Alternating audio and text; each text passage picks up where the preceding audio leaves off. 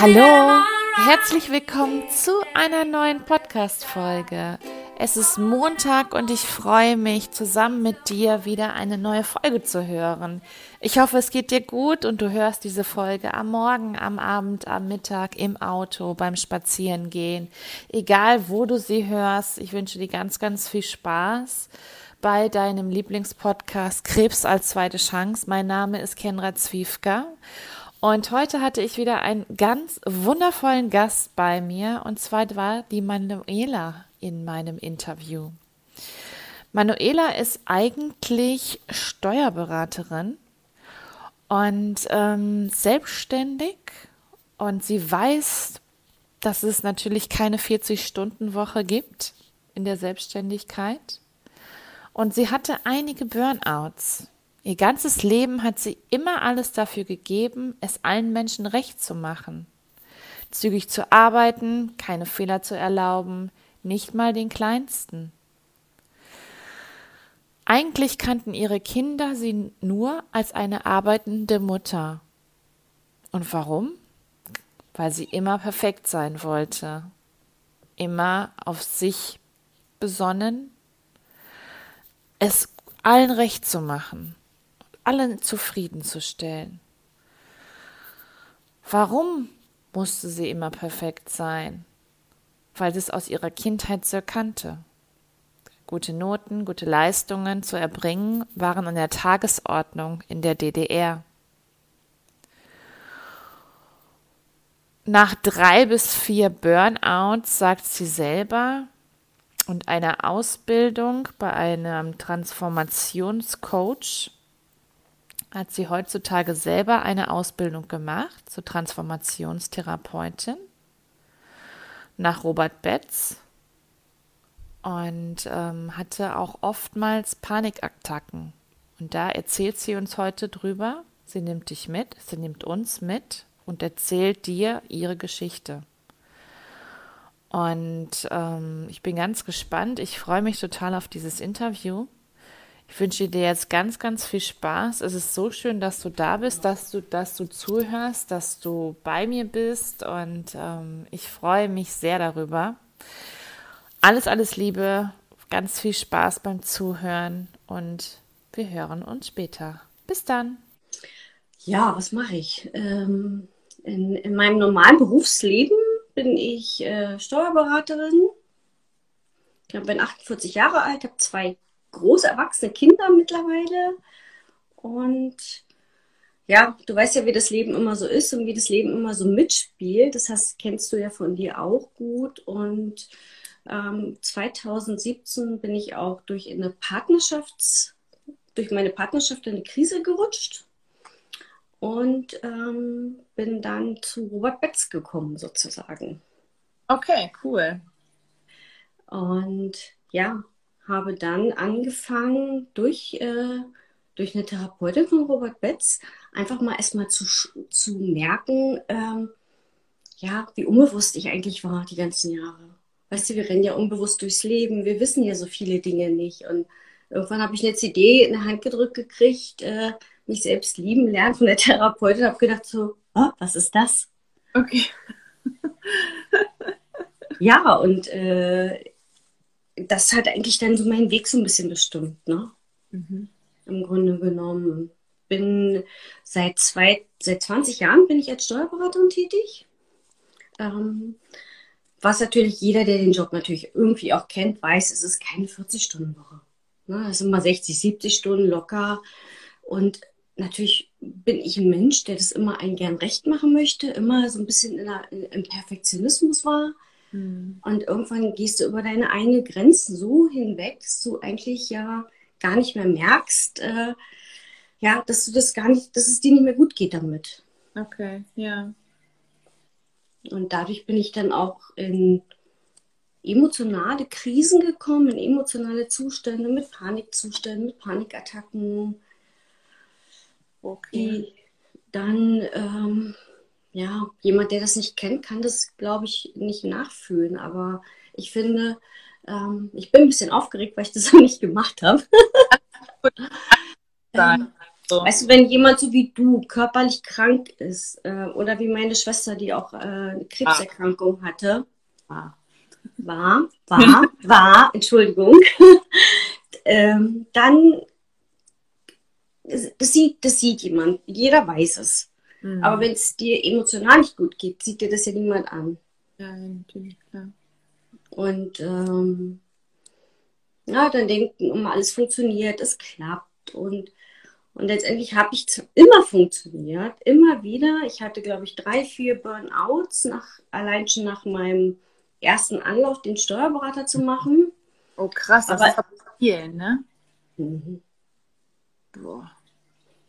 Wahnsinn. Ja. ja, du weißt ja, wie das ist. Weißt du, dann denkt man immer so, ah, es geht noch, es geht noch. Ach, mhm. schiebe ich mal weg. Kriege ich schon wieder hin. Und das allererste Mal hatte ich das 2008 sogar schon, aber ich habe auch nicht auf meinen Körper gehört. Mhm. Da war ich beim Mandanten auf der Toilette, habe eine Panikattacke gekriegt. Bis dato wusste ich noch nicht mal, dass es das gibt. Ich bin nicht mehr aus der Toilette gekommen. Die Toilette ging eigentlich ganz leicht nach innen raus und ich habe so viel Kraft entwickelt, dass ich die Türklinke in die Hand genommen habe und nach außen gedrückt habe. Und dann stand ich da und denk so, oh Scheiße, was hast du da gemacht? und dann nahm es eigentlich seinen Lauf. Ne? Ich wollte unbedingt immer, ich wollte unbedingt meinen Steuerberater machen. Ich wollte unbedingt ähm, das Ganze sattelfest machen. Und letztendlich habe ich einfach nicht gemerkt, wie ich mich immer erschöpft habe dabei. Mhm. Es ist ein mhm. schöner Job und ich liebe es auch, mit Menschen zu arbeiten. Ähm, aber es ist eben nicht nur das, weißt du, das ist, geht ja auch, ähm, was ich die letzten Jahre in meiner, in, in meiner Steuerberatung halt auch gemerkt habe, wenn du Gespräche mit einigen Mandanten machst, dass es auch darum geht, wie es denen emotional geht. Und mhm. letztendlich ist es ja so, es geht ja immer darum, ja, wie fühlst du dich? Wie geht es dir emotional? Ähm, weil jeder hat Gefühle hoch und runter und äh, ob, egal ob du emotional krank bist, ob du körperlich krank bist, ähm, so wie die kleinen Kinder halt auch, ne? Die ja. fallen hin, schreien, stehen auf und äh, dann ist wieder gut, ne? Genau. Aber die meisten wissen es halt nicht und die meisten sind halt, letztendlich sind wir ja alle selber so extrem unbewusst. Mhm durch die ganzen Sachen, die wir machen. Ne? 90 Prozent, 95 Prozent haben wir ja nur Unbewusstsein, 5 Prozent Bewusstsein. Und dann weißt du, wie dein Tag losgeht. Ne? Ja. Du denkst, ach, ich mache heute das und das und das und bumm, bist du schon wieder ganz woanders. Ja, genau. Wer kennt's nicht, oder? ja, und durch diese Zustände bin ich natürlich dann immer schlimmer reingeraten, dass ich eigentlich gar nicht mehr gemerkt habe, dass ich mich gar nicht mehr um mich gekümmert habe. Okay. Und ähm, letztes immer noch mal Burnout, dann immer wieder, ich habe dann auch Medikamente genommen und immer wieder über die eigenen Grenzen zu gehen. Und das ist ja das, was ich dann, als ich zu der Therapeutin nach, zu Robert Betz dann gekommen bin, einfach auch was mehr gelernt habe, dass ich der Schöpfer meines Lebens bin, dass ich mit dem, was ich tue, mit, dass ich mit meinen Gedanken, ja, meine Gefühle erschaffe, meine Empfindungen erschaffe. Und das hat mir so viel äh, die Augen geöffnet. Mhm. So, dass ich das auch in meiner Familie quasi weitergegeben habe, weißt du? Und du kennst das ja, du weißt ja auch, wie das ist. Ja. Ähm, natürlich. Und mit welcher Einstellung wir manchmal reingehen. Mhm. Das ist ja auch wichtig in vielen Sachen. Absolut. guck mal, ich guck mal, wie lange wir uns jetzt kennen. Also ich, ich begleite dich seit deiner Krebserkrankung. Mhm. Und mir ist damals dein Foto in, auf Facebook aufgefallen. Du warst da, ähm, du hattest keine Haare mehr, du hattest nichts mehr. Und ich habe so gedacht, wow, was ist das für eine wunderschöne Frau, die Menschen noch motiviert und schafft, trotz der Erkrankung so dazu zu stehen und so zu sagen, yes, da bin ich, ja, da bin ich. Und, äh, und das hat mich so ja, beeindruckt, dass ich dich eigentlich immer die ganze Zeit immer so verfolgt habe, verfolgt in, in Anführungsstrichen. Und, aber auch, du hast so viel Bewunderung von mir dadurch bekommen, wie mutig du das gemacht hast. Und durch die Erkrankung von meiner Schwester kam dann auch noch dazu, ähm, dass ich mich ja auch noch mal mit diesen Themen auseinandersetzen durfte. Ja. Deine Schwester hatte auch selber Brustkrebs, ne? Äh, Gebärmutterhalskrebs. Mhm. Okay. Ja. Und das ist natürlich, ich bin da sehr emotional mit reingegangen, weil ich ein sehr emotionaler Mensch bin mhm. und ähm, wollte ihr unbedingt auch helfen ne? und wollte für sie da sein. Und ich glaube schon, dass ich das, mir das auch ganz gut gelungen ist. Aber ich fand es halt immer super gut, dass man halt einfach auch, ähm, dass sie das geschafft hat. Ich war so stolz auf sie, dass sie, ja, äh, das so durchgestanden hat. Guck mal, du auch, die ganzen Operationen, was man alles so hat. Ne? Das ist ja mhm. Wahnsinn. Und das sind Sachen, die sieht jeder. Ne? Du bist krank, die hat jeder gesehen, jeder weiß das. Ja. Mhm. Und bei mir gab es auch, es gab halt auch bei mir Sachen, ähm, weißt du, ähm, die natürlich auch dann in der Kindheit liegen. Ne? Du hast halt viele Sachen, körperliche Erkrankungen können natürlich auch ähm, eben, äh, psychosomatisch verursacht sein, ja. ähm, weil man, so wie du es ja auch dann geschrieben hast, einfach auch ja zu bestimmten Sachen gar nicht sich drum kümmert. Ne? Ja. Richtig. Das ist ja auch so. Und ähm, wie ging es dann weiter? Also du hast ja gesagt, du hattest insgesamt vier Burnouts. Und ähm, wie kann man die mit, also ich finde das krass, also wie kann man mit vier Burnouts, wie kann man da überhaupt noch existieren, also beziehungsweise so weitermachen, dass äh, das alles so seinen, seinen Gang geht, hätte ich beinahe gesagt. Ja, weil du, du versuchst es immer wieder zu funktionieren. Du versuchst, ich habe dann einen Ausgleich gesucht durch Sport viel, immer wieder diese Zustände durch, ja, eigentlich dich zutickern mit Arbeiten. Weißt du, also es das heißt, okay, ich arbeite und arbeite. Ähm, meine Kinder kennen mich eigentlich, wissen eigentlich immer nur, ja, wenn du die fragst, Mama hat nur gearbeitet, ne? Also ob es ähm, im Büro war oder nach der Arbeit. Also im Grunde genommen habe ich mich ja nur abgelenkt das nicht zu fühlen, zu sagen, okay, ich fühle das nicht. Wegschieben, wegschieben, wegschieben. Also super quasi in der Vermeidungsstrategie zu sein. Ne? Ja, klar. Also dann, Verdrängungskünstler, ne? Mhm. Mhm. Und letztes Jahr im Juli bin ich dann komplett zusammengebrochen, wo ich dann eigentlich gemerkt habe, es geht gar nichts mehr. Also ähm, wir hatten natürlich sehr, sehr viel zu tun durch Corona im Büro, durch ähm, durch die vielen Sachen, die wir lesen mussten, wir waren natürlich systemrelevant und ich habe immer mehr gemerkt, ich kann es gar nicht mehr aufnehmen. Mhm. Ich bin nur noch nach Hause, ich habe teilweise nur noch geheult, ich hatte nur noch Panikattacken, ich wusste gar nicht mehr, wo ich bin, was ich mache. Ähm, es war nichts mehr möglich. Und durch einen Freund war ich dann wirklich einen guten Freund, der in Dresden auch ähm, psychosomatischer Arzt ist. Der hat dann die Möglichkeit geschaffen, dass ich wirklich erst mal zwölf Wochen in eine Traumaklinik gegangen bin. Okay. Und, weil das war einfach wichtig. Ich weiß gar nicht, ähm, ich hatte gar keine Lebenskraft mehr. Es war, es war nichts mehr da, weißt du, es war so, ich habe nur noch funktioniert und ich wusste eigentlich gar nicht mehr, ich will gar nicht mehr. Ich kann, äh, ich bin, weiß jetzt 48 Jahre alt, muss ich rechnen, ja. Ähm, und wow, sage ich das.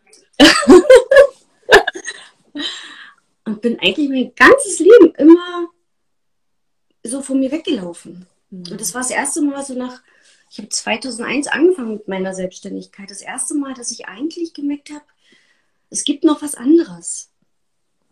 Ja, guck mal, im Grunde genommen, ich habe 2017 Robert Betz kennengelernt. Dann habe ich gesagt, okay, ähm, ich habe verstanden, dass es darum geht, mich selber mehr zu lieben, mich selber zu wertschätzen, ähm, dass mir die Dinge im Außen gespiegelt werden, damit ich mich selber mehr nehme, wie ich bin, aber damit ich auch meine Emotionen fühle, damit ich auch lerne, Grenzen zu setzen. Und bin dann durch diesen Prozess gegangen und bin dann, weil das für mich so erfüllt war, ähm, auch in die Ausbildung zu ihm gegangen, ähm, sozusagen als Transformationscoach, um erstmal zu verstehen, dass der Grundstein natürlich in der Kindheit gelegt wird. Also ohne irgendwie jetzt Kritik an Eltern oder irgendjemand zu üben, sondern einfach ähm, dass wir so mit so einer unbewussten Brille durchs Leben laufen ähm, mhm. und gar nicht wissen, warum wir emotional so reagieren. Und was bei mir passiert ist, es gab eine Retraumatisierung in der Ausbildung, es gab Dinge, die ähm, wieder hochgekommen sind, die diese Panikzustände verschlimmert haben. Und die gingen dann seit 2019 immer weiter und immer weiter. Und ähm, oh. ja, genau, du guckst auch gerade so. Ich gucke gerade, ja, die liebe Susi. Oh, wow, cool. Susi, wunderbar, schön, dass du hier bist. Ich freue mich, dass ich mal dich wieder von dir lese. cool. Ja, cool. Und ähm, ich glaube, ihr Papa wohnt bei mir um die Ecke. Deshalb kenne ich sie. Und ich kenne sie auch von früher schon. Witzig. Und letztendlich bin ich seit Juli 2019 in diesen Dauerpanikzuständen gewesen. Und immer Herzrasen, immer dieses, der Hals ist zu, immer, egal was war, ich konnte nichts auflösen, bis mir dann auch Stück für Stück immer mehr klar wurde, okay, da sitzt noch was so tief, ähm, die ganze Energie sitzt im Körper fest. Weißt du, also ähm, du hast ein Trauma erlebt oder ähm, eine Situation als Kind, die nicht schön war und das ist ja auf der neurologischen Basis auch noch irgendwo fest. Und ähm, das habe ich dann durch diese zwölf Wochen in der Traumaklinik natürlich auch erstmal noch gut ähm, erkannt, wie wichtig das ist, ähm, das erstmal zu heilen auf der emotionalen Ebene, aber wie wichtig auch, dass diese Traumatisierung auch so in deinem Gehirn festhängen, ne? dass Dinge festhängen, ähm, deren wir uns ja gar nicht bewusst sind. Also ich mache immer mal ein Beispiel, wenn ich mal, also so mal als Kind, ähm, meinetwegen deine Eltern haben dich mal allein gelassen. Kann ja eine ganz banale Situation sein oder wie wir als Eltern die Kinder mal allein gelassen haben. Wir wissen gar nicht, was wir in den Kindern auslösen. Das heißt, das Kind kann in dem Moment ja in einen Schockzustand geraten. Und dann fängt es ja an, diese Energien im Körper zu speichern. Okay. Also würdest du sagen, dass, dass man seine Kinder gar nicht alleine lassen darf zu Hause? Ähm, ich würde sagen schon, aber, aber ich würde heutzutage einfach mehr sagen, okay, wie geht's dir damit? Hast du Angst? Mhm. Also es geht ja darum, den Kindern auch mehr Raum zu geben, den Kindern zu erlauben, ähm, A, auch mal die Gefühle zuzulassen, was wir alle früher nie gelernt haben. Ne? Mhm. Da meine Großeltern waren im Krieg, ich meine, da hat, das hatte keinen Platz für Emotionen, für Gefühle. Nee, absolut nicht. das hatte es nicht. Und, ähm, und das finde ich, na, viele Dinge bleiben mir dann im Körper. Das heißt, du machst zu als Kind, sagst, oh, ich, oh, ich bin nicht gut so, ich darf nicht so sein, wie ich bin. Mhm. Ich glaube, so, ja. Ich glaube, du kennst das ja. Also, ja, und das ist ja das, was Robert Betz zum Beispiel ja auch verfolgt, ne? wo er sagt, die Transformationstherapie fängt halt, geht halt an den Punkt zu sagen, okay, der Grundstein wird in der Kindheit gelegt, aber wir können heute dieses Kind, was wir mal waren, auch nachnähren, auch ähm, Dinge heilen, die ähm, vielleicht noch als Energie im Körper fest sind. Mhm. Weißt du? Ja, total. Und guck mal, du hast das ja auch, ne? Wenn du das erzählst ähm, von dir und deine Geschichte, ähm, dass du durch deine Krebserkrankung auf diesen emotionalen, auf diesen auch spirituellen Weg gegangen bist, ein Stück weit. Mhm. Und auch selber über dich so viel gelernt hast dadurch, weißt du? Ja, definitiv, ja. Und auch immer noch lernen darf, ne? Also mhm. frag noch dazu. Und ähm, also, und das darf ja auch sein. Und das finde ich so, so super interessant. Magst du mal erklären, was ein Transformationscoach ist?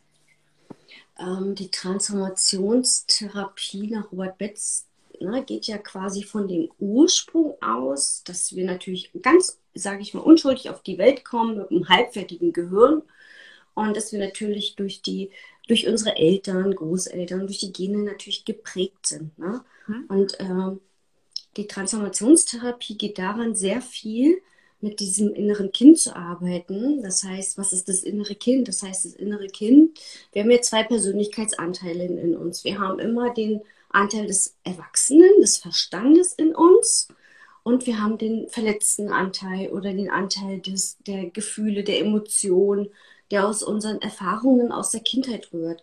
Das heißt, ähm, in der Psychologie spricht man ja von dem inneren Kind. Das heißt, das sind alle Prägungen, Glaubenssätze, Erfahrungen, die du gemacht hast als Kind, aber die heute noch in dir wirken. Als Beispiel, wenn du dich mit deinem Mann streitest, vielleicht mal oder so.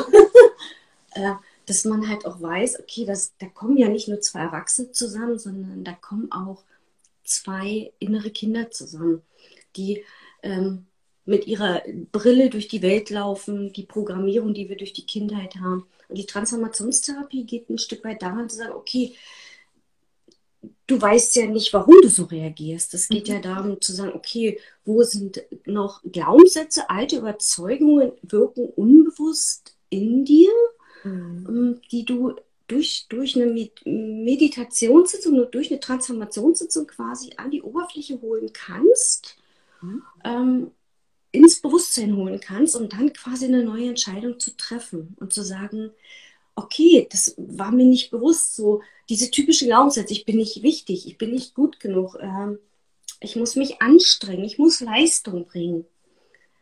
Ja, und das wirkt ja, egal wie alt du bist, das wirkt ja immer noch jetzt in dir. Ja. Es sei denn, du machst es dir bewusst tatsächlich, ähm, dass du halt, dass das halt zu einer, Alt, zu, zu einer Kindheit gehört, dass es ein altes Gefühl ist. Und das ist ja auch zum Beispiel diese innere Kindarbeit ist ja so wichtig, auch ähm, im Bereich der Traumatherapie zum Beispiel. Ähm, wenn man, egal ob du ein Entwicklungstrauma hast, ein Bindungstrauma, ähm, ein Schocktrauma durch einen Unfall oder so, ähm, cuttet man ja quasi bestimmte neuronale Verbindungen im Gehirn. Und na, da ist es ja wieder wichtig, diesen Zugang zu diesem ganzen Gefühlsanteil zu bekommen, zu dem inneren Kind. Und das schaffst du hauptsächlich natürlich nur, wenn du A, in die Meditation gehst, wenn du über das bewusste Atmen reingehst, wenn du innehältst, anhältst und immer dir bewusst machst, ins Hier und Jetzt zu kommen. Und das konnte ich ganz, ganz lange gar nicht. Also mir war das gar nicht bewusst und ich kippe jetzt auch noch raus aus meinen ganzen Sachen. Aber du merkst dann halt immer so, okay, atmen, hinsetzen, Augen schließen. Wo bist du gerade? Was ist wichtig? Und das habe ich auch aus diesen zwölf Wochen mitgenommen in der, in der psychosomatischen Klinik. Egal, was du erlebt hast, egal wie schlimm das war oder nicht schlimm, ähm, wir sind so konditioniert darauf, mit unserem Verstand, mit unserem Erwachsenenanteil immer wieder in die Vergangenheit zu gehen und in die Zukunft zu gehen, weil es ja die Aufgabe unseres Denkers sozusagen ist. Mhm. Aber dieses, ähm, was ist wichtig? Wirklich wichtig in dem Moment zu sagen, okay, hinsetzen, atmen, weil wenn du in dem Moment bist, hast du kein Problem. Mhm. Wenn du schaffst, immer wieder zurück zu dem Moment zu gehen, ne, dann hast du wirklich wieder, okay, atmen, okay, ich bin jetzt hier, ich sitze hier auf der Couch, es gibt keinen Vorwärts, es gibt keinen Zurück, weil es ist jetzt alles, wie es ist. Ja. Und das ist so auch heilsam natürlich auch, was ich durch die Transformationstherapie durch Robert Betz natürlich auch gelernt habe. Ähm, zum einen die innere Kindarbeit, alte Dinge in, ins Bewusstsein holen. Mhm. Ähm, die Stefanie Stahl macht das auch durch, ein, durch eine andere Art und Weise. Die arbeitet ja auch mit dem inneren Kind. Ähm, bei ihr heißt es halt Schatten- und Sonnenkind quasi. Und bei Robert Betz ist es halt die innere Kindarbeit und ähm, ich habe sehr viele Bücher darüber studiert, weil ich nie verstanden habe, wie das überhaupt funktioniert. Weil im Grunde genommen sind wir ja bis hier abgeschnitten und das ist ja das, was ich auch in der Arbeit gemerkt habe. Ne? Ich arbeite und arbeite und arbeite und letztendlich komme ich gar nicht dazu, mal meinem Körper den Raum zu geben und zu sagen, hey, merkst du eigentlich gar nicht, dass ich auch noch da bin? Merkst du eigentlich gar nicht, dass du dich gerade völlig überforderst damit, mit dem, was du gerade tust? Ja? Und ich glaube, wir sind ja alle so. Absolut, ja. So bam, bam, bam, das noch, das noch und so schnell dieses Stopp und immer wieder dieses Innehalten und Atmen und kurz reingehen, was ist im Moment wichtig. Und das hat mir das unwahrscheinlich gezeigt, wie das, man das überall mit reinnehmen kann. Ja? Also sei es ähm, in meinem Job, mhm. wo es wichtig ist, zum Beispiel auch in meinem Beruf, ähm, in allen Bereichen. Ja, und mir ist zum Beispiel auch ähm, wichtig, dass ich, äh, dass, wie, dass ich viele Menschen damit erreiche, dass wir alle Menschen ein Stück weit ja, bewusster werden mit den Dingen, die wir tun. Hm. Na, wir sind so schnell in der Verurteilung, wir sind so schnell im Außen unterwegs mit so vielen Dingen, was auch nicht schlimm ist, weil ähm, ich habe jetzt zum Beispiel die Zeit dafür, mich damit zu beschäftigen. Ne? Ähm, meine Schwester hat zwei kleine Kinder, die die hat gar nicht permanent die Zeit, sich damit auseinanderzusetzen. Und vor zehn Jahren war ich auch noch nicht so weit, dass es mir wichtig war. Nee, klar, logisch. Ja. Wobei ich bei dir wirklich erstaunt bin, dass du das wirklich schon jetzt, äh, überleg mal, wie lange du das schon integriert hast, ja. Und das finde ich so schön. du hast deine Conny, du hast deine, deinen Coach, ne? Ja, genau. Richtig. Ja, es ist auch so, ähm, man wächst ja stetig. Ne? Mhm. Und, ähm, ich glaube, dass es auch ganz, ganz viel damit zu tun hat, wie du auch selber mit dir umgehst. Und ähm, du hast es ja auch eben so erzählt, in diesen zwölf Wochen, als du da in dieser äh, Traumatherapie warst oder in dieser Klinik, äh, was hat dir das genau gegeben? Würdest du heut, heute sagen, dass es an sich dein Leben gerettet hat? Definitiv. Mhm. Also in dem Moment, wo ich mich aus allem rausgenommen habe, von der Arbeit, ähm, von allem zu Hause mal weg, von allen Verpflichtungen rausgenommen habe, in dem Moment ähm, konnte ich erstmal aufatmen. Mhm. Ich musste nicht mehr für jeden da sein. Ich musste nicht mehr 100% präsent sein. Ich, äh, war, es war ja dann so, dass ich bis abends um neun manchmal auch noch WhatsApps gekriegt habe, kannst du noch mal und sag mir mal das noch und da und da und immer lieb und nett war und immer gesagt hat, ja klar mache ich, ja klar mache ich. Mhm. Äh, und diese zwölf Wochen waren so ein Geschenk. Ich äh, habe in den zwölf Wochen viel über Traumatisierung an sich schon gelernt. Ja. Auch viel über die Arbeit im Hier und Jetzt. Ich viel mehr, wie wichtig es ist, was ich natürlich noch üben darf, einfach zu sein. Ja. Einfach zu sein und, und wie wichtig, wie unwichtig viele Dinge im Außen sind. Immer, ich war zwölf Wochen in einer, in einem ganz kleinen Zimmer. Ich brauchte nicht viele Klamotten, ich brauchte nicht viel. Mhm. Ich war so glücklich, wenn ich ähm, mal so ein paar Tage hatte, wo ich einfach keine Panik hatte, wo ich einfach mal gemerkt habe, boah, da kommt mal ein bisschen Ruhe in deinen Körper rein. Mhm. Ja, so natürlich waren auch immer wieder Dinge, die hochgekommen sind durch die Arbeit. Und ich bin ja heute noch in der Therapie mit meiner Ärztin, mit der ich da angefangen habe, mhm. und fahre auch immer noch nach Dresden, mhm. ähm, weil die einfach eine ganz wundervolle Art hat, mit mir da umzugehen. Aber das ist, also ich sage mal, ich würde es jedem empfehlen, ähm, Ne? Wir sind zwar alle ein Spirit und wir haben alle einen Geist und wir wissen alle, okay, dass wir mit unseren Gedanken eine ganze Menge ändern können. Mhm. Ähm, und dass wir auch immer wieder mit der Atmung ins Hier und Jetzt auch viele Dinge heilen können. Aber unterstützend, glaube ich, braucht man das schon manchmal sehr und wird es sehr geholfen. Und ich habe in der Zeit meinen eigenen Podcast ins Leben gerufen. Da bin ich cool. super stolz auf mich. Ja, nee. Ähm, Weißt du, in Dresden war ich einfach ich. Ich war nicht, äh, war nicht jemand, von dem erwartet wird, dass er funktioniert. Das also, na, da war die Erwartungshaltung nicht mehr so da, die ich mhm. natürlich mir natürlich auch mal selber gegeben habe. Aber ich habe mich äh, durch diesen Podcast habe ich, ich glaube, zwölf Folgen habe ich jetzt hochgeladen. Ähm, heißt Believe in Yourself. Ja, immer Glaube an dich selbst und weil ich auch diese Pulse dort verspürt. Glaub an dich selbst und es ist so wichtig, ähm, weil jeder hat seine Wahrheit durch den Filter seiner Lebensgeschichte. Mhm. Und das ist ja genau das, ähm, wo wir vielleicht manchmal zu schnell andere Menschen verurteilen, obwohl wir gar nicht wissen, was die erlebt haben. Wir wissen doch gar nicht, wie es denen geht. Wir wissen überhaupt nichts über den anderen. Du kannst niemals ein Gefühl in irgendeinen rein implantieren. Ja. Und mir war das so wichtig und ich wollte das unbedingt machen. Ich habe ein paar Meditationen aufgenommen und wie wichtig zum Beispiel auch in der Traumaarbeit ist, für den inneres Kind einen inneren sicheren Ort zu installieren. Das haben wir ganz viel gemacht. Wenn dich, wenn dich Dinge so triggern im Außen, dass du zum Beispiel wirklich äh, dann in dich gehst und dir versuchst, den inneren Ort vorzustellen, der dich in die Ruhe bringt, der dich ähm, wieder ja, ins Hier und Jetzt bringt. Na, weil wenn du getriggert wirst, dann sind es ja auch alte Sachen, die da hochkommen, die mit der aktuellen Situation zum Beispiel dann nichts zu tun haben. Mhm, absolut. Also ich hatte mitten in Dresden, ähm, mein Lebensgefährte war da mit meinen Kindern, mitten in Dresden auf der Brücke Panikattacken. Ich konnte nicht mehr. Ich hatte aber, oh. ich hatte meinen Duft, ich hatte meinen Ball und ähm, mein Freund hat mir die Hand gegeben und atmen immer wieder ins Hier und Jetzt, komm wieder ins Hier und Jetzt. Es ist ein altes Gefühl, du rutscht in ein wahnsinnig altes Gefühl und das Gefühl ist in dem Moment, du stirbst. Das ist so, du bist nicht mehr da, du bist nicht in deinem Körper, du bist nicht verbunden, du bist einfach so Du stehst da auf dieser Brücke und denkst so, ich weiß gar nicht mehr wo, ne? Und das sind so Minuten. Eine Panikattacke dauert ja in der Regel so eine halbe Stunde. Okay. Maximal.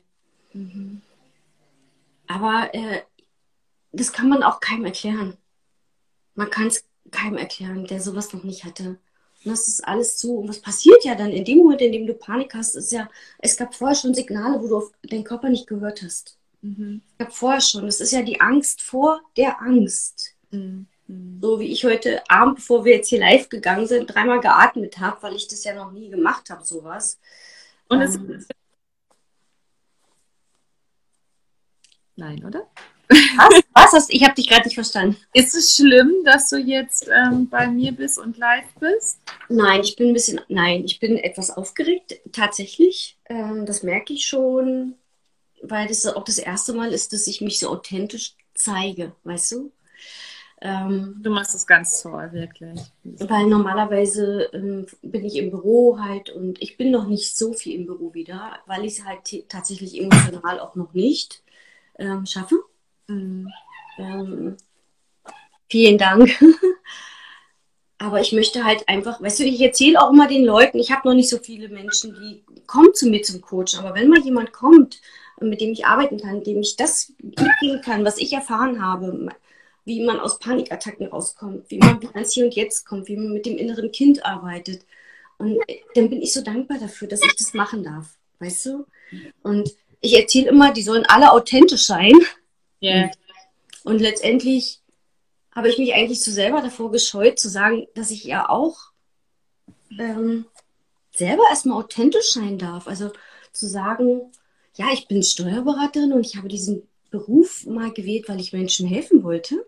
Mm, klar. Ähm, und weil mir das unwahrscheinlich viel Freude gebracht hat. Es wurde aber immer mehr Druck und immer mehr. Und ich bin jetzt super dankbar, dass mein Lebensgefährte jetzt zum 1. Januar mit ins Büro gekommen ist, mich unterstützt, weil ich einfach auch diese Coachingarbeit mit da verbinden möchte. Weißt du, es sind viele Menschen, die möchten sich gern selbstständig machen. Ja. Aber im Grunde genommen ähm, gehe ich doch jetzt anders in ein Gespräch und sage, okay, warum möchtest du das machen? Aus welchem ähm, Anlass heraus möchtest du das machen? Weil dein Herz sagt, yippie, ja? Genau, yeah. Oder weil, ähm, weil du einfach ähm, sagst, okay, ich will damit Geld verdienen. Mhm. Na? Und da die Leute ein bisschen auch abzuholen und anders drauf zu schauen und zu gucken ähm, und nochmal Impulse zu geben und zu sagen, ist das wirklich dein Weg? Ist es wirklich gerade wichtig? Weil es ist wichtig, dass wir Geld verdienen, gar keine Frage. Aber weißt du, Geld ist nicht alles. Es ist, ne? Ja. Und ich sag mal, mir ging es wirklich jahrelang schlecht. Also ich, ich habe, glaube ich, seit Mitte Dezember das erste Mal nach vier Jahren das Gefühl gehabt, wieder, ich bin endlich wieder in meiner Mitte, ich bin endlich wieder ich selbst, aber ich fühle meinen Körper, ich fühle mich. So schön. Weißt du? Mhm. Danke, Petra.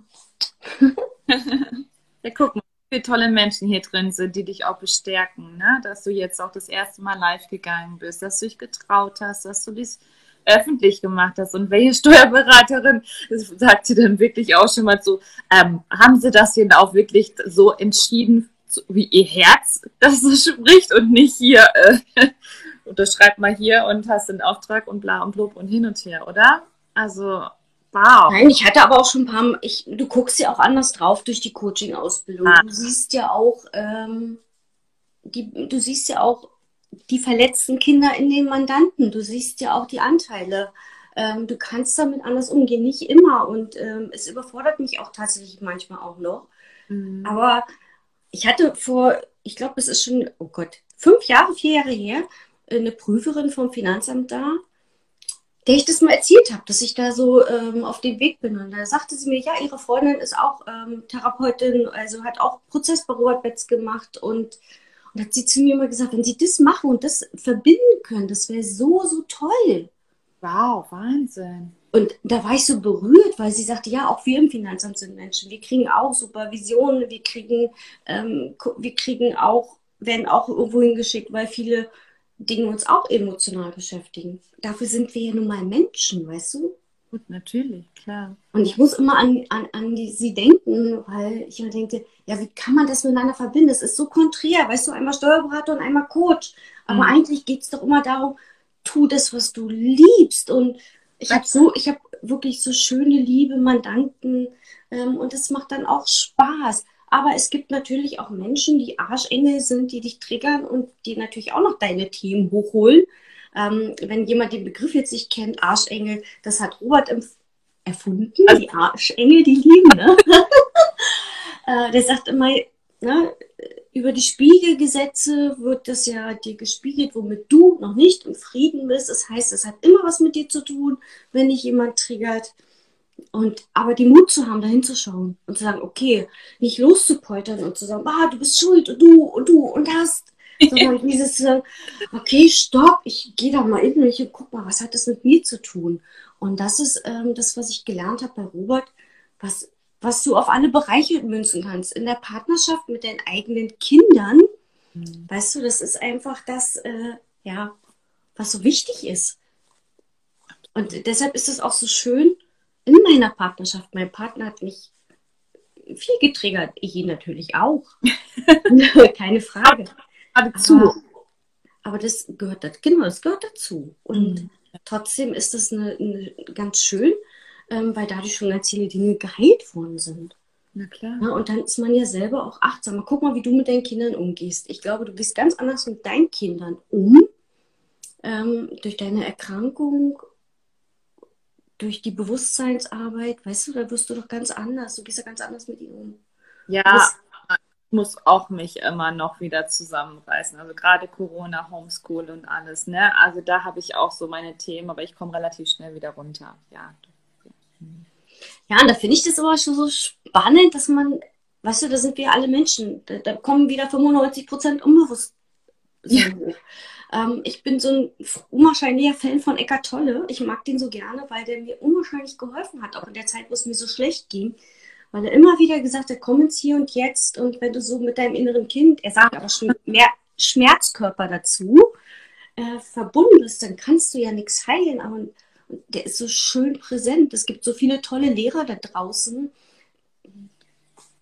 Und, und irgendwie habe ich mir das auf die Fahne geschrieben, dass ich, ich beschäftige mich seit vier Jahren mit dem inneren Kind und weiß, dass ich auch innerhalb der Klinik zu 80 Prozent in dem inneren Kind gefangen war. In allen Emotionen, da brauchte nur eine Bam machen und ich war sofort im Drama.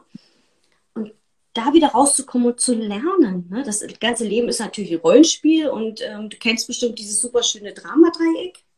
Ja. Ne? Opfer, Retter, Verfolger. Mhm. Aber das sind Sachen, ja, das hätte ich vorher alles gar nicht gewusst. Und deshalb bin ich da auch so dankbar, dass ich quasi diesen Weg gegangen bin. Und ich möchte es auch weitergehen. Ich möchte einfach, dass wir ganz viele Menschen mit dem, was wir tun, erreichen. Und ich finde es so schön, dass du mich eingeladen hast. Ich finde das so schön, dass ich dich kenne. Oh, du bist ein Goldschatz. Ja, das kann ich nur zurückgeben. Also. Und dass du so, weißt du, ich, weißt du, du hast immer geschrieben und ich musste das immer bis zu Ende lesen ähm, du hast damals angefangen, schön, da gibt es einen Menschen da draußen, hast du, glaube ich, immer gepostet bei Facebook, schön, dass es dich gibt. Und, und am Ende war erstmal klar, dass du eigentlich immer ähm, das auf den bezogen hast, der das gerade liest. Ja. Und das war so, da kannte ich Laura Seiler noch gar nicht so, weißt du, das war so für mich so wertschätzend, so wow und dieses, ich habe dich so bewundert für diese Authentizität, die du da immer reingebracht hast. Und der Podcast mit Laura, den du jetzt gemacht hast, so schön, weißt du? Und dass wir jetzt hier sitzen, so ein Geschenk, ja, dass ich äh, nie darüber nachgedacht hätte, dass wir hier irgendwann mal so einen Kontakt haben. Ähm, Aber wobei, also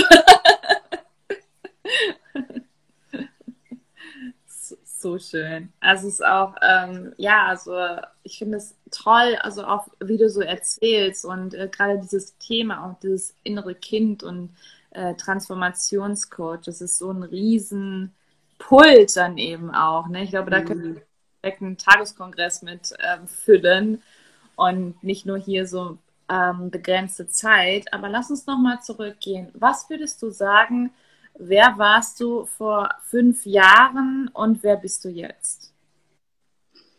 Ich war vor fünf Jahren ein sehr unbewusster Mensch. Mhm ich war sehr viel im Außen unterwegs, also sehr viel ähm,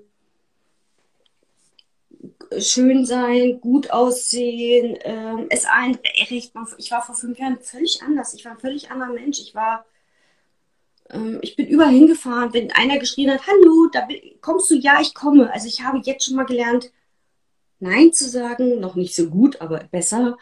Und jetzt bin ich, glaube ich, um 40 Prozent bewusster. Ich habe durch diese innere Arbeit, ich geh, habe ein eigenes Meditationszimmer, ich habe ein eigenes Mädchenzimmer für mich selber gemacht, nur für mich, weil ich habe zwei, ich habe zwei Söhne und ähm, mir gedacht, so, das ist mein Zimmer, es ist rosa gestrichen.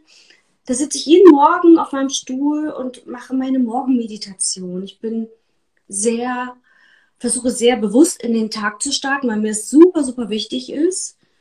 Ähm, und wenn man mal diese Übung zum Beispiel macht, die ich auch, glaube ich, bei Facebook und meinem Podcast habe ich überall mal gesagt, diese Übung, man macht so auf dich hinsetzen und ich habe und diese Übung, ich habe den Gedanken, dass ich das und das bin und ich bin nicht mein Gedanke. Ja. Diese Differenzierung mal zu machen, ähm, wer bin ich, wenn ich mich nicht mit meinen Gedanken identifiziere? Und das schaffe ich schon richtig gut. Nicht immer, aber dieses, okay, meine Gedanken sind das ja, das sind alte Programmierungen, die da durchlaufen. Ähm, ja, die können teilweise sogar noch von meinen Urgroßeltern und weiß ich woher sein. Absolut. Ähm, na, und, das mache ich wirklich jeden Morgen. Ich sitze wirklich jeden Morgen im Schneidersitz. Ähm, ich bin viel, viel ruhiger geworden. Ähm, allerdings, früher war ich Zappel Philipp hoch 10. Also ich habe meinen Spitznamen heißt auch tatsächlich Flöchen. Seit, seitdem ich 13 bin. Ich glaube, das erzähle ich das erste Mal jetzt hier. Ach, cool. ah, weil ich halt so eine Zappeltante war, viel erzählt habe, viel. Ich erzähle jetzt auch noch viel, aber ich bin halt auch sehr aufgeregt heute. Ähm, aber jetzt ist es so, es kippt, ist nach innen mehr. Ne? Ich hab, kann viel mehr besser mit meinem Körper im Kontakt sein. Ähm, ich finde Meditation, innere Arbeit super, super wichtig.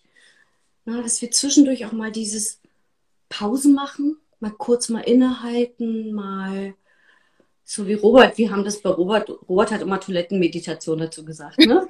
Weil es der einzige Ort ist, wo du nicht gestört bist, mal die Tür auf, da reinzugehen und mal kurz zu atmen und mal innezuhalten. Das super. ist das, äh, was ich super wichtig finde. Und ich habe natürlich auch viele Bücher gelesen und diese Bewusstseinsarbeit abends zum Beispiel auch nochmal, mache ich nicht immer, aber ich habe es mit meinem Freund schon ab und zu gemacht, so mal abends zu sagen, okay, wollen wir mal gucken, wie der Tag war? Und dieses Mal zurückzugehen, zu sagen, stopp, mal kurz die Augen zumachen und mal, okay, wie bist du in den Tag gestartet? Wie bist du in den Tag gegangen? Mit welcher Energie bist du reingegangen? Wie viele Pausen hast du gemacht? Ähm, wie viel, was hast du gedacht über deine Mitmenschen, über, über das, wie der Tag war und wirklich nochmal Revue passieren lassen. Das, was gab es bei mir nicht. Das gab es vor fünf Jahren. Gab's, ich wusste nicht mal, was Meditation heißt. Ja. Für mich war das immer so, oh Gott, nee, was ist das denn? Braucht kein Mensch. Ja, und jetzt finde ich das so wichtig, ähm, dieses, ich habe auch einen Podcast aufgenommen, weil ich das interessant finde, Meditation, Hypnose und Imagination. Das sind ja noch drei völlig unterschiedliche Dinge. Okay. Ähm, na, weil die Hypnose geht ja auch noch ein Stück weit tiefer. Und die Imaginationsarbeit ist halt auch in der Traumatherapie super wichtig. Aber das finde ich so, ja, fünf Jahre zurück. Ähm, ich bin sehr dankbar für viele Dinge, die ich machen durfte, auch wenn ich durch die Hölle gegangen bin die letzten fünf Jahre. Ich bin aber heutzutage dankbar für viele Menschen, die in mein Leben jetzt gekommen sind, die ich gar nicht hatte vorher. Das, äh, und ich konnte, ich bin schon mehr in der Selbstliebe, würde ich sagen, noch nicht optimal. Okay. Und, und ich habe mich früher immer dafür verurteilt, dass ich viel erzählen kann. Heutzutage bin ich eigentlich eher dankbar dafür, weil manche Menschen kostet es super viel Energie, viel zu erzählen. Die sind, also mein, mein Freund, der ist eher der ruhige Part und der ist, hört lieber zu. Für ihn würde das unwahrscheinlich anstrengend sein. Ähm, für mich ist es wichtig, mich auch mitzuteilen, aber ich kann genauso gut auch ein Meditationsamt machen und mal völlig in die Stille gehen und mal sagen, so, Augen schließen, Ruhe und mal einfach nur da sein. So schön. Der ist auch immer super aufmerksam. Also der stellt immer richtig coole Fragen hier auch. Und ähm, jetzt hat er jetzt eben auch gesagt, dieselbe Frage hat mir meine liebe Therapeutin vor zwei Wochen auch gestellt. Also richtig cool. Super. Aber das ist eine sehr interessante Frage. Ich sag mal, wenn man ähm, ja, man geht ja, man geht ja mit Leuten, mit denen man arbeitet, ja auch immer, also auch anders um. Und ich merke ja auch, ich kipp schneller aus meiner Mitte. Und ich kann natürlich auch in meinem Büro noch nicht so, so authentisch und offen darüber sprechen, weil das mir noch sehr, sehr schwer fällt. Klar. Aber ähm, weißt du, ich weiß, wir haben jetzt, wir sind so in der Mitte unseres Lebens. Du, ich, meine Schwestern, worum geht's? Es geht ja darum, wo wollen wir noch hin? Mhm. Ne? Laura Seiler hat so eine schöne Meditation gemacht, verbinde dich mit deinem 90-jährigen Ich. Ja, ähm, lieb. Wahnsinn. Und dieses, wer willst du sein? Was willst du in die Welt bringen? Wo willst du hin? Und für mich ist wichtig, ich möchte viele Menschen damit erreichen. Ja. Ich möchte mehr Mut haben, irgendwann vor 500 Leuten mal zu stehen und meine Geschichte zu erzählen. Da gehören noch ein paar andere Sachen dazu, die aufgrund der Traumatisierung einfach noch da sind, die jetzt hier keinen Raum haben sollen, absichtlich nicht, die aber mich ähm, sehr, sehr geprägt haben, mein ganzes Leben. Und auch immer wieder werden, aber man geht auch achtsamer damit um und ja, man hat ja diese Erfahrung erlebt, ja, dann, weil man sich ja verwirklichen will. Und wie will ich irgendwann aus diesem Leben gehen? Robert sagt es auch immer in seinen Abenden und so, sagt immer, ähm, es gibt so ein schönes Buch ähm, von der, ich weiß nicht, Bobby, fünf, ähm, wenn fünf ähm, Dinge, die Sterbende sozusagen bereuen, ne? Wo, oder was hätten sie gemacht, ähm, wie hätten sie ihr Leben anders gestaltet? Und die meisten haben wirklich alle gesagt, ich hätte mir erlaubt, glücklicher zu sein. Ja. Und das finde ich so, ja, im Grunde genommen geht es nur darum, ne? Ich wache oft morgens auf und denke so, heute ist ein neuer Tag, heute ist ein neuer Tag, heute gehe ich wieder anders rein. Genau. Und glücklich sein, gesund sein. Ähm, ich habe eine ganz tiefe Grundüberzeugung, dass ich körperlich gesund bin. Die habe ich, das ist ein Urvertrauen, warum auch immer. Dafür habe ich eben meine emotionalen Themen, die, glaube ich, eben genauso Würdigung finden dürfen wie alle anderen Sachen.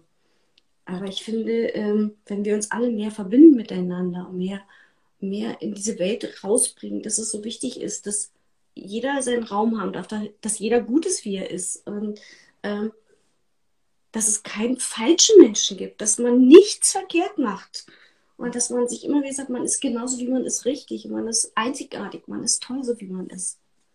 Weißt du, du, alle, äh, jeder und jeder versucht auf seine Art und Weise auch Menschen zu inspirieren. Und du bringst jetzt einen neuen Podcast raus, da freue ich mich super drauf dass du das machst. Und diese Idee allein zu haben, so eine Mutmacher-Videos, also ich danke dir da von Herzen wirklich nochmal. Ich finde das so wichtig. Danke. Weißt du, wo warst du vor fünf Jahren? Guck mal, wo du vor fünf Jahren warst. Ja, ja, genau. Ja. Ich bin heute nicht im Interview. Also, es geht um. Ronny Bär, Dankeschön. ich habe schon so viele Bücher gelesen, ich habe nicht immer alles parat. Gut. Ja, da hast du schon äh, meine nächste Frage beantwortet, und zwar, welche Routinen hast du? Aber die hast du uns ja eigentlich schon direkt mitgeteilt.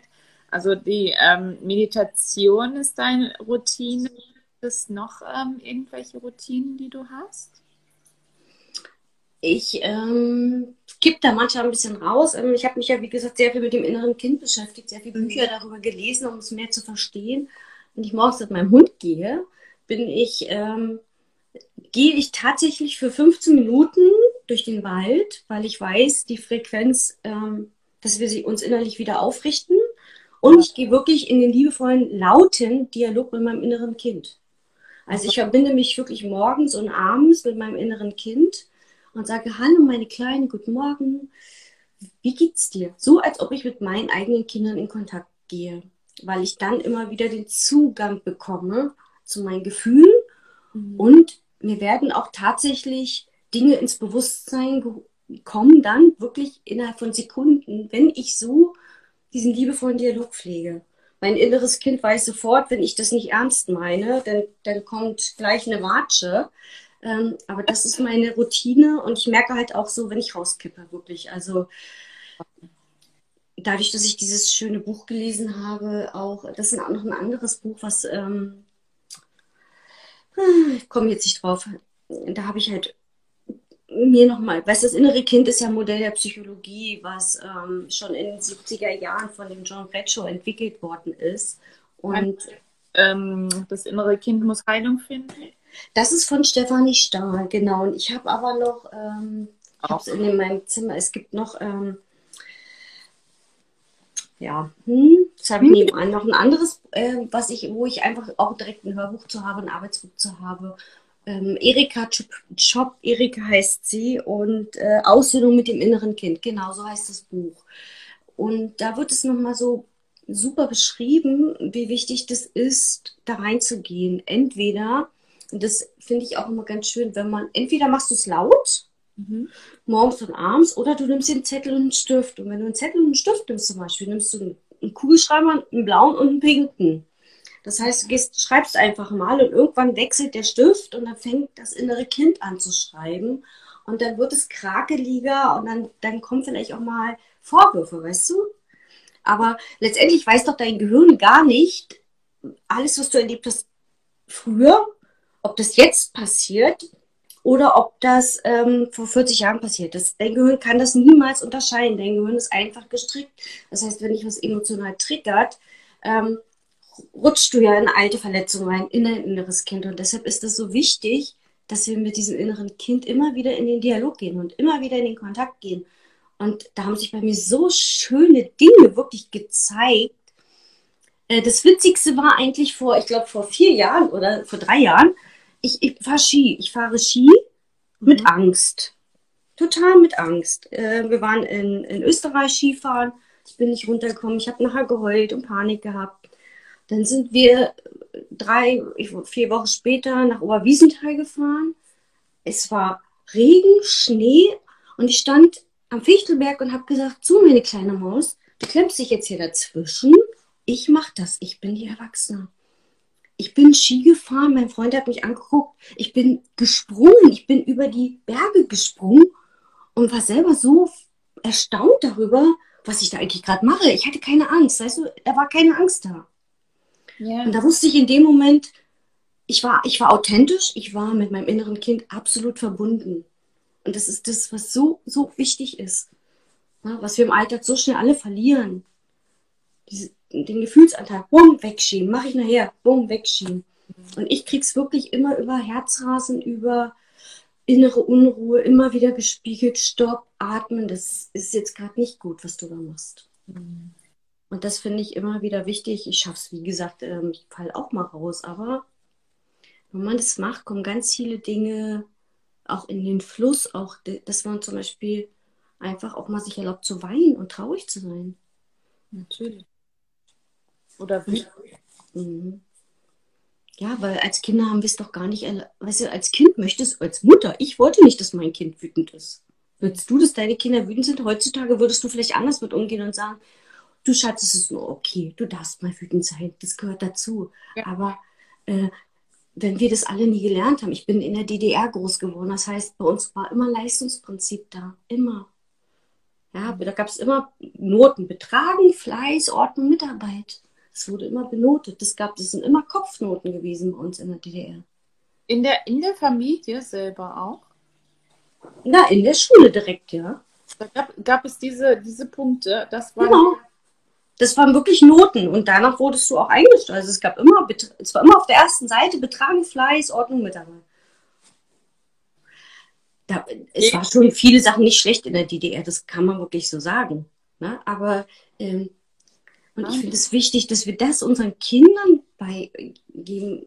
Ich kann jetzt meinen Kindern schon viel mitgeben, auch wenn sie erwachsen sind. Ja, Durch diese Bewusstseinsarbeit, diese Achtsamkeitsarbeit. Und du kannst es deinen Kindern mitgeben. Meine, meine Schwester gibt es ihren Kindern auch anders mit, weil ähm, die sind ja auch mit ihr und mit meinem Schwager durch diese ganze Erkrankung gegangen. Ja. Mhm. Aber dass auch die Kinder wütend sein dürfen, dass sie einfach mal sagen dürfen, scheiße, das ist jetzt doof. Und nicht, dass man dann losrennt sagt, ach, du brauchst doch nicht wütend sein. Das Gefühl ist ja in dem Moment schon da. Naja, sicher, klar. Ja. Ich sage immer, geh raus und brüll und dann kommst du wieder rein. Aber ich finde ja auch, weil das ist ja auch Spiegelgesetz. Ne? Letztendlich spiegeln die Kinder uns immer ja auch unsere eigenen Gefühle, die wir nicht rauslassen oder die wir einfach äh, nicht, nicht zulassen. Also ja. Das vor fünf Jahren gab es so, so eine Team gab es vor fünf Jahren nicht bei ja. mir. Wie ist das ähm, mit, dein, mit deinen eigenen Kindern? Wie, wie sehen die das so? Also, dass du jetzt was ganz anderes machst, dass du trotzdem immer noch ähm, deinen Beruf hast, ja, aber dass du jetzt dieses Transformationscoach machst und diese Bewusstseinsarbeit, wie gehen die damit um? Ähm, mein kleiner Sohn, was heißt klein, der wird jetzt 23. Wirklich?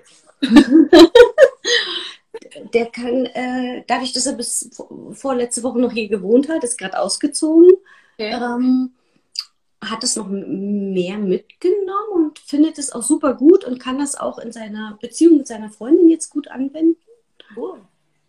Und ähm, ich habe immer zu ihm auch gesagt, wenn er sich mal geärgert hat oder so, oder wenn irgendwas war, habe ich immer gesagt, weißt du, was andere über dich denken, es kann dir egal sein. Ne? Es geht dich nichts an. Es geht dich einfach nichts an. Lass das bei denen. Ähm, ich glaube, da habe ich ihm super viel mitgegeben und immer auf sich zu gucken, ne? Immer wirklich auf sich zu gucken. Mein großer Sohn, der ist ja in einer, ähm, der arbeitet auf der herzchirurgischen Intensivstation, der ist ja im medizinischen Bereich. Aber da gab es auch mal eine Situation, ähm, wo es ihm auch nicht gut ging. Und ich habe ihm einfach mal eine Meditation von mir geschickt, die ich aufgenommen habe. Und da hat er irgendwie nach sieben, acht Minuten geschrieben, Mama, jetzt geht es mir schon viel besser. Also unbewusst nimmt er das genauso an. Und ich glaube schon, dass sie sehr stolz auf mich sind und ähm, dass sie das gut finden. Wir haben ein sehr, sehr gutes Verhältnis. Ich bin natürlich eine, ja, eine Löwenmama und ich bin wahrscheinlich auch manchmal ein bisschen zu viel, zu sehr Mama. Also so, was mir dann natürlich mit dem Loslassen schwerfällt. Mein Sohn, ähm, oh, danke schön, Nettie. mein Sohn wird, der Große wird 25. Aber wir haben eine gute Ebene und das ist mir wichtig. Ne? Ähm, letztendlich wissen meine Kinder auch ähm, von, von Dingen, die ich erlebt habe und gehen damit gut um und ähm, stehen zu mir. Aber sie wissen auch, ich sage ihnen immer, ähm, wie sehr ich sie liebe und äh, wie wichtig das ist, dass sie ihren eigenen Weg gehen. Danke, Janik.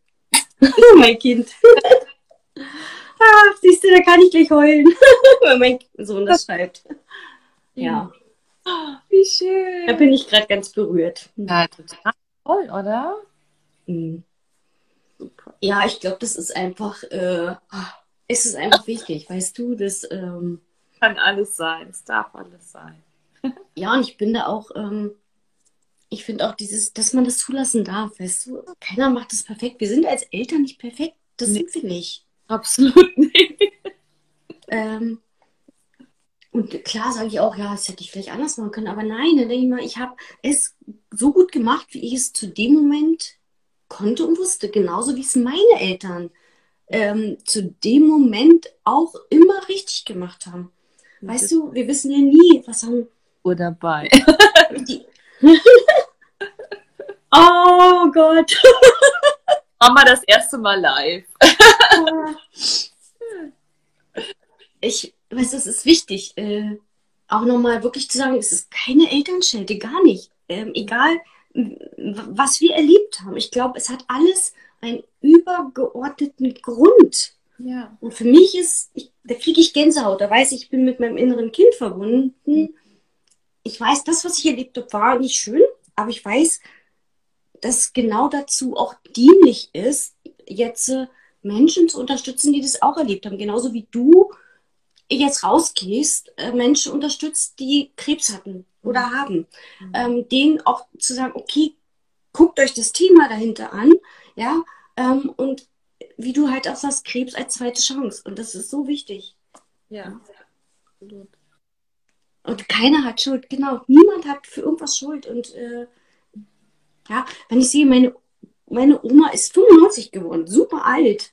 Ähm, ganz witzige Dame, mein Opa ist nicht so alt geworden, aber die sind alle im Krieg gewesen, weißt du? Mhm. Und ähm, du weißt gar nicht, was die alles erlebt hat. Und das möchten wir teilweise auch nicht wissen. Nein. Ja? Nein. Epigenetisch sitzt, sitzt vieles auch in unseren Zellen, das ist einfach so. Und da ein Stück weit rauszutreten, ist natürlich auch eine Aufgabe, die wir hier lernen dürfen in diesem Leben, mhm. ähm, dass wir vieles halt dann übernommen haben. Ja. ja. So wie es Menschen gibt, die sicherlich auch vielleicht gar keine Panik kennen oder so. Ich weiß nicht, ob du das kennst. Mhm. Mhm. Nein, kenne ich nicht. Deswegen kann ich da auch so wenig zu sagen. Und ich muss jetzt auch leider sagen, wir haben noch eine, dann werden wir gleich rausgeschmissen, weil wir haben dann eine Stunde gequatscht. Oh je. oh, danke schön. Und ähm, ja, also möchtest du noch irgendwas sagen? Wie ist es jetzt, wenn jemand jetzt die Diagnose bekommt, Burnout oder ähm, generell, was möchtest du gerne mitgeben? Hau raus. Also ich denke, ich, für mich ist es wichtig, dass man dazu stehen darf. Für mich ist wichtig, egal wie schlecht es euch da draußen geht, ob ihr Panik habt, ob ihr eine Depression seid, dass man es nicht wegdrückt und sagt, ach, ich habe ja nur, ich bin nur traurig, ich habe nur eine Depression. Nein, das ist wichtig und es ist eine Erkrankung, die ganz viele Ursachen hat, medizinisch, psychosomatisch und ähm, dass ich ganz die Handwerkszeug jetzt dazu in der Hand habe und auch zu helfen und einfach gerne auch da bin zuzuhören, mhm. wenn jemand, wenn es jemandem nicht gut geht und mich das unwahrscheinlich glücklich macht und erfüllt, wenn auch jemand zu mir kommt und ähm, einfach sagt, ich brauche jetzt einfach mal dein Ohr. Ja. Und durch den Podcast habe ich viele Meditationen aufgenommen, wo man wirklich wieder mal kurzzeitig in seine Mitte kommen kann. Und da bin ich ganz stolz drauf. Und wenn mir ganz viele Leute mit dem erreichen, was wir hier beide machen, du, ich, alle anderen, ja, alle Großen da draußen, die noch größer sind, schon bekannter sind als wir, dann ist das ein Geschenk, weißt du? Ja. Rausgehen und machen und dazu stehen, authentisch sein und einfach auch mal sagen, okay, Gefühle zu lassen. Ja? Weil darum geht es ja. Es geht darum, dass wir uns mit allem, was wir tun, gut fühlen. Und immer wieder zum Schluss immer wieder atmen, in dem Moment ankommen, im Hier und Jetzt sein und sagen, es gibt jetzt nichts zu tun, außer dich hier in diesem Moment wahrzunehmen und zu spüren. Wow, was für ein Interview. Ich bin der Manuela so unendlich dankbar für dieses tolle Interview, das sie uns mitgenommen hat in die Geschichte der DDR. Auch für mich totales Neuland, weil ich sowas noch gar nicht kannte. Ich denke mal auch für dich, vielleicht kanntest du aber auch schon einige Situationen aus der DDR. Und ähm, dir ist das Thema Burnout ein Begriff. Und wenn du meinst und wenn du der Meinung bist, dass dieses Interview unbedingt geteilt werden sollte, dann teile es total gerne mit jedem, der es hören muss. Und gib uns super gerne ein Feedback. Lass uns eine 5-Sterne-Bewertung da. Lass mir eine Bewertung da. Folge mir, um keinen Podcast zu verpassen.